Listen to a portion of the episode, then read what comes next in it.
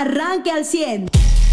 Muy buenos días, pues hay información, información interesante. Eh, confirma el día de ayer el gobernador de Coahuila el apunte que tú hacías respecto a la detención de esta persona eh, eh, por el accidente de la mina del Pinabete y pide el gobernador se llegue hasta las últimas consecuencias, incluso a quienes por parte de la Comisión Federal de Electricidad compraban carbón a este hombre que era el, pues digamos, el contratista.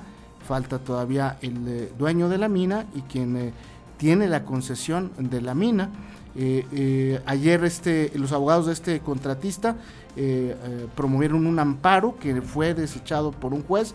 El delito por el que se le acusa no es por el accidente, es por estar explotando pues propiedad de la nación. Ese es el delito por el que se le tiene detenido en el penal de Mesillas. También ayer por la noche más de 40 mil personas acudieron a este concierto de la banda MS ahí en los terrenos eh, de la feria, con lo que el gobierno de Coahuila, el ayuntamiento de Saltillo, cierran los festejos del de, eh, eh, mes patrio, el mes de la independencia. Y a nivel nacional, pues imagínense cómo estará la información. Ayer, al celebrarse los ocho años de la tragedia de Ayotzinapa en la Ciudad de México, para variar hubo violencia, protestas y manifestaciones con destrozos, enfrentamientos, blindado el Palacio Nacional. No salió el video ayer de de un aspirante a la gobernatura de Coahuila para decir que por qué ponían vallas en, en, el zócalo capitalino. Eh, eh, no salió el video, lo, estuvimos esperando a ver si sale. Hoy tendría que salir, tendría que hacer lo mismo que aquí en Coahuila, ¿no? Pero, Se llama congruencia, le esperamos de cualquier aspirante. Exactamente. No solamente congruencia para violar y más de un funcionario federal, ¿no? En campaña. Bueno, pues así la cosa, mi estimado Joselo, es la información pues más interesante que ha surgido eh, eh, en las últimas horas. Muy buenos días a todos. Pues sí, ayer un eh, pues saldo blanco en el en el evento que tuvieron. No creo la cifra que nos están diciendo de 45 mil. No es como la del Zócalo. no, a ver, la verdad es que cuando Los Ángeles Azules reventaron hasta fondo en 2015, ¿no? Todo. Eh, digo, obviamente con espacios, más espacios de puestos, eran 7 mil personas. Entonces, si tú me dices 14 mil, te lo creo. Pero mira, ya eso no es tema de políticos, son los, los cálculos que están haciendo, ¿no? Como cuando alguna vez dijimos que no le caben 80 mil a la plaza de, de, armas de, de, Ramos, de, Torreón. perdón, ¿no? Que de repente de 8 mil con Dana Torroja suben a, a 80 mil. Igual, Los Ángeles Azules, chequenlo en 2015. Eran, y con boletos pagados eran 7 mil personas, ¿no? Pero sí, lo que me dio gusto es que, pues, eh, vaya, eran un montón de saltillenses, ramos arispenses, arteaguenses, de General Cepeda, eh, que pues fueron a disfrutar un concierto, ¿no? De música que les gustaba a todo dar y la pasaron a todo dar. El bueno, el otro tema que señalas que sí es el concesionario, es el al que le daban o, se encargaban ¿no? de, la, de la explotación, de contratar a los mineros, de tenerlos. Y sí, o sea, pero lo que me llama la atención es qué casualidad que la CFE, bueno, el gobierno, o sea, la CFE recibe una concesión para comprarle a alguien, le enseña su concesión, que es de permiso de explotar a 20 metros. Y luego no se da cuenta que esa concesión de explotar a 20 metros pues 10 años después ya no están a 20 metros de profundidad, ¿no? Ya van a 40, 30, 50, lo que hayan llegado según el, terreno. Eh, pero es que no es la comisión la que... Eh, eh, exacto, pero que el gobierno no tenga, o sea, la comisión no tenga forma de enterarse si es real, o sea, si cumple con la concesión. Es que hay un órgano, que es la Secretaría del Trabajo y Previsión Social, que no tiene inspectores.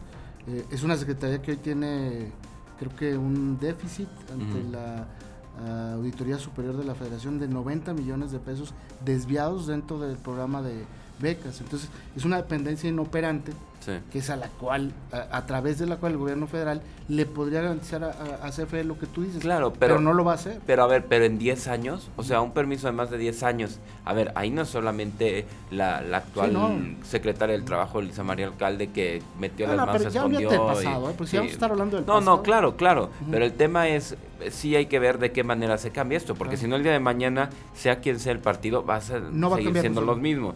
Ese es el tema. Entonces, a ver, el qué hacemos, el qué hacen, el que exigen los pues senadores, ponerse a trabajar. los diputados, sí, pero el tema es por dónde sí le puedes dar, ¿no? O sea, Morena de algo nos ha dado lecciones al país muy buenas que hay que aprenderle, ¿eh? Lo que no puedes reformar, mételo en leyes secundarias Eso, esa es la lección que hay que aprender. se la han pasado pero haciendo es que ya hay una ley, la ley que quieran pero con ya eso. hay una ley sí, pero, que, dice que tienes que supervisar y no lo haces. No se, el detalle es que no se cumplen las leyes. Leyes hay en este país, Ujú. pero cuando no se cumplen, pues ahí está la Claro, pero si le pusieran en la ley vigencia las concesiones sometidas la a, tiene, José a periodos y las le pusieran tiene, otras todo cuestiones. eso está en no, porque ley. puedes seguir vendiendo mientras no llegue la, la Secretaría del Trabajo o la, bueno, el órgano ahí de, de, de, de- Sí, pero ya hay una ley. de esta sí de esta comisión de, del- de- de hidrocarburos y de Ujú. demás a, a bloqueártelo o sea mientras no pero trabajan cómo es que se dice trabajan de no trabajan no son organismos persecutorios no trabajan bajo denuncia. O sea sí ahorita tú no, les la dices Secretaría del Trabajo y Previsión Social. no no no pero el órgano este que regulaba las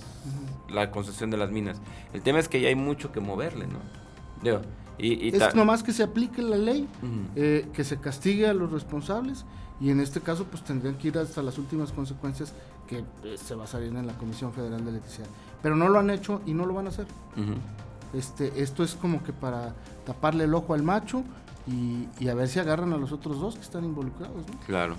Ayer también, eh, bueno, digo, en noticias locales ya pasamos al saldo blanco en el, eh, vaya, en, la, en el concierto que se tuvo, pero pues también se tuvo un saldo negro, eh, desgraciadamente, en Ramos Arispe. Sí, hombre, Una una, de- criatura de, cuatro años. Sí, de 3, 4 años dicen algunos medios. Digo, el, es un transporte de, de- de ruta que va eh, circulando en la calle. No se sube a la banqueta tampoco. O sea, sí es detenido el hombre en cuanto no se pues deslinden responsabilidades, pero la realidad es que el chofer pues iba en la, en la calle, vaya, no se salió de su ruta ni nada. Fue un, un- un chofer que, que pues va a tener que pagar el tema de pues casas que no tienen patio y gente que usa los patios, las calles como patio, que es una realidad, ¿no? Que existe ahí. También otro tema que revisar, si el espacio social y de convivencia en esas colonias pues es la calle, porque las casas no tienen patio. Sí, pero Entonces- no, no puede ser una justificación. y No, no, no, no estoy diciendo que es una Puede justificación. ser una omisión de cuidados por parte de los padres. Sí, claro, la- exacto, exacto. Yo lo que voy es, no es, eh, mucho no es el chofer, ¿no? Ni la velocidad que alcanzan ya esos camiones, es que se estén usando esos patios. Entonces, la solución ya también en esas calles es que vean si hay zonas en las que no puede entrar el camión y se tiene que ir la gente a bulevares, ¿no? Si ya de plano las calles van a ser el parque de, las, de la gente, pues revisa sacar camiones de ahí, ¿no? Ahí hay trabajo que va a tener que hacer, no solo Ramos Arizpe, porque hay Yo- muchas colonias en Saltillo con la misma Yo situación. hasta ¿no? donde entiendo, pues tiene, debe haber un área verde que a veces no está habilitada como tal, pero sí me parece más a mí un tema de omisión de cuidados, tener una niña de cuatro años jugando en la calle sin supervisión. No quiero decir que no pase, ¿eh? Y, que, y como dices tú, pues que a lo mejor no hay espacio suficiente, pero debe haber la supervisión por lo menos de, de padres de familia, ¿no? Y aquí me parece que la niña pues no la estaban cuidando. Claro, y en muertes pues ya son cuatro osos. Que han Cuatro osos en menos de una semana, ¿eh?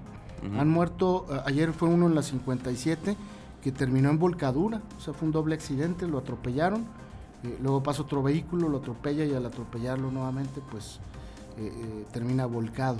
Eh, en Derramadero hubo uno y en la carretera Monclova dos, del viernes pasado al día de ayer lunes. Exactamente. Y en muertes de riqueza también. Digo, si tú dices, ¿qué está pasando en, en Saltillo? Se están muriendo los osos y la gente por picaduras de garrapata. ¿No? No, no, no, no sabemos que estamos hablando de este siglo, ¿no? Así están matando osos y si la gente se muere por garrapatas. De un total de 21 casos confirmados de riqueza, ya van 18 muertes, 5 fueron en esta pasada semana. En San Pedro 3, de las colonias 3 muertos, en General Cepeda 2, en Ramos Arizpe 2 y en Saltillo 13 muertes, en Francisco y Madero 2 y eh, defunciones en totales. O sea, en estos últimos dos meses hemos tenido más muertes por riqueza que por COVID.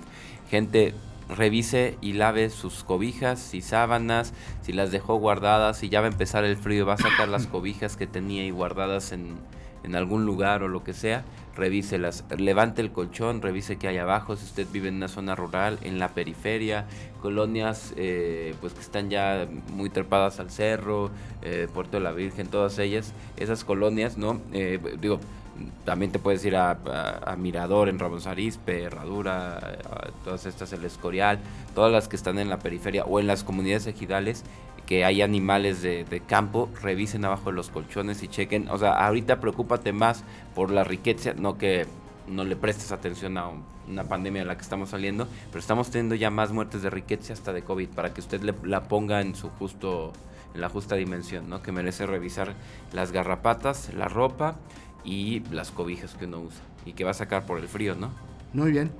Pues eh, antes de irnos a la pausa de los deportes, el día de ayer los vaqueros de Alas se impusieron a los gigantes de Nueva York en un eh, resultado que también sorprende porque eh, los vaqueros están trabajando con su coreback titular, de, Dad Prescott está lesionado y pues por tercera ocasión los vaqueros le ganan a los gigantes, ya son clientes este equipo de Nueva York. Eh, contra los vaqueros.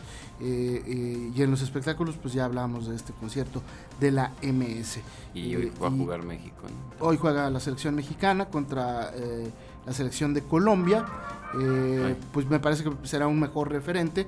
Vamos a ver qué es lo que hace el Tata Martino, a ver cómo reacciona. Está perdido este pobre hombre y ya empieza con soberbia a enfrentar a la prensa, a enfrentar a los directivos, enfrentar a jugadores, es decir, eh, el Tata Martino ya no está concentrado, o, desde hace tiempo ya no, se, nota que ya no está concentrado en eh, lo futbolístico, en lo deportivo, y ahora se concentra en otras cosas, en la política, en la grilla que genera pues el dirigir una selección nacional eh, que apunta desde mi punto de vista a un fracaso total en el Mundial para la selección mexicana.